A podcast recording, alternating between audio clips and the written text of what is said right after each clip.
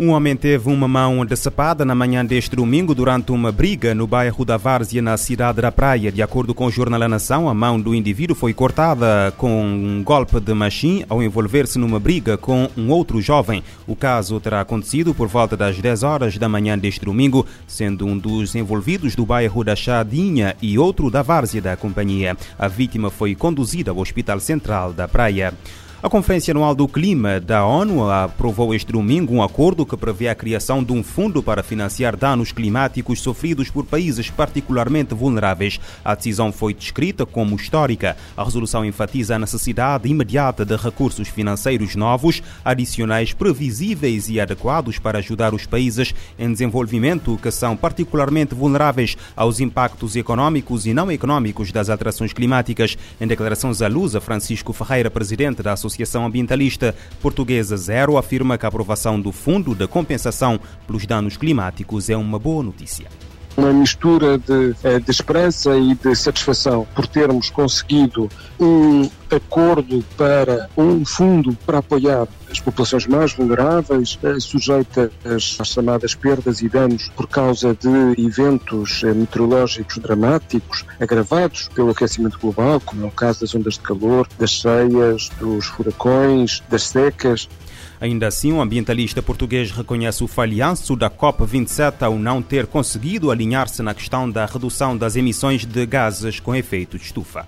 Mas, por outro lado, falhamos daquilo que é essencial e que é estruturante para nós não continuarmos neste aquecimento global da ordem dos 2,8 graus Celsius em relação à era pré-industrial e que é a mitigação, a redução das emissões, absolutamente crucial e onde era fundamental nós termos os países alinhados na defesa do fim dos combustíveis fósseis, principalmente do carvão, e da necessidade de invertermos a curva de subida das emissões antes de 2025. E, infelizmente, eh, não houve consenso nesse domínio.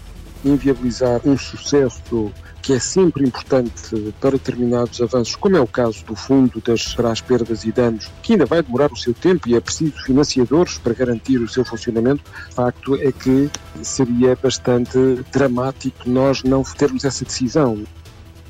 A 27 Conferência das Nações Unidas sobre as Alterações Climáticas começou a 6 de novembro e terminou domingo em Sharm el-Sheikh, no Egito. O evento juntou mais de 35 mil participantes, nomeadamente vários líderes de países, com cerca de 2 mil intervenções sobre mais de 300 tópicos. E a ONU quer ação climática urgente para mitigar o conflito e a crise de refugiados no Sahel. O coordenador especial das Nações Unidas para o Desenvolvimento no Sahel e a Agência da ONU para os Refugiados alertam que a região pode enfrentar décadas de conflito armado e deslocamento se não houver investimento urgente na mitigação uh, e uh, adaptação climática. As causas seriam o aumento das temperaturas, a escassez de recursos e a insegurança alimentar. O relatório da organização defende que seja controlada a emergência climática para não expor ainda mais as comunidades a inundações arrasadoras, secas e ondas de calor que já afetam o acesso à água, aos alimentos e a meios de subsistência. As ocorrências podem amplificar os riscos de conflito e forçar mais pessoas a fugirem de suas casas. O relatório analisa os 10 países abrangidos na Estratégia Integrada da ONU para o Sahel e o seu plano de apoio à África Ocidental e Central. Para o coordenador especial da ONU para o Desenvolvimento no Sahel, Mar Jay, a crise climática está ligada ao aumento da instabilidade e baixo nível de investimentos em desenvolvimento regional. A situação enfraquece e sobrecarrega comunidades e tem potencial para comprometer o cumprimento dos ODS. Jay destaca que existem soluções focadas no agenciamento das pessoas e investimentos em escala que requerem comprometimento e dedicação resolutos de todos, bem como dados e análises corretos para prever acontecimentos, por forma a executar respostas políticas proativas e impactantes. As comunidades no Sahel dependem da agricultura e da pecuária atividades tidas como altamente vulneráveis aos impactos das mudanças climáticas. Registros regionais indicam que a insegurança alimentar já atinge níveis de emergência em algumas áreas. As previsões apontam que no longo prazo as colheitas de milho, painço e sorgo deverão diminuir devido aos choques climáticos, desgastando a resiliência das populações locais. Espera-se igualmente que as temperaturas no Sahel subam 2,5 graus centígrados até 2080, podendo chegar a 4,3 graus se a ação urgente for adiada. De Bissau, Amatijani Candé, para a ONU News.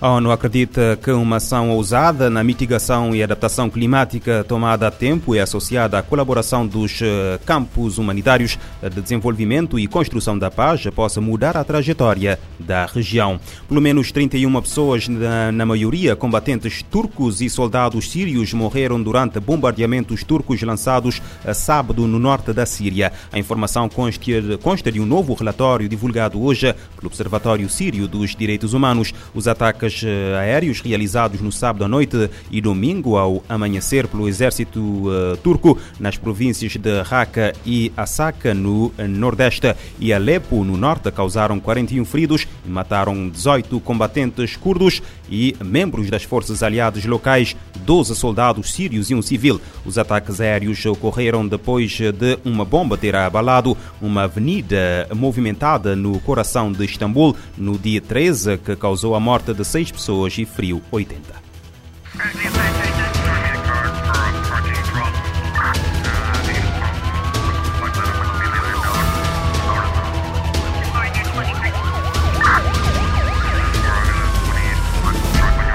Este programa está disponível em formato podcast no Spotify e em radiomorabeza.cv.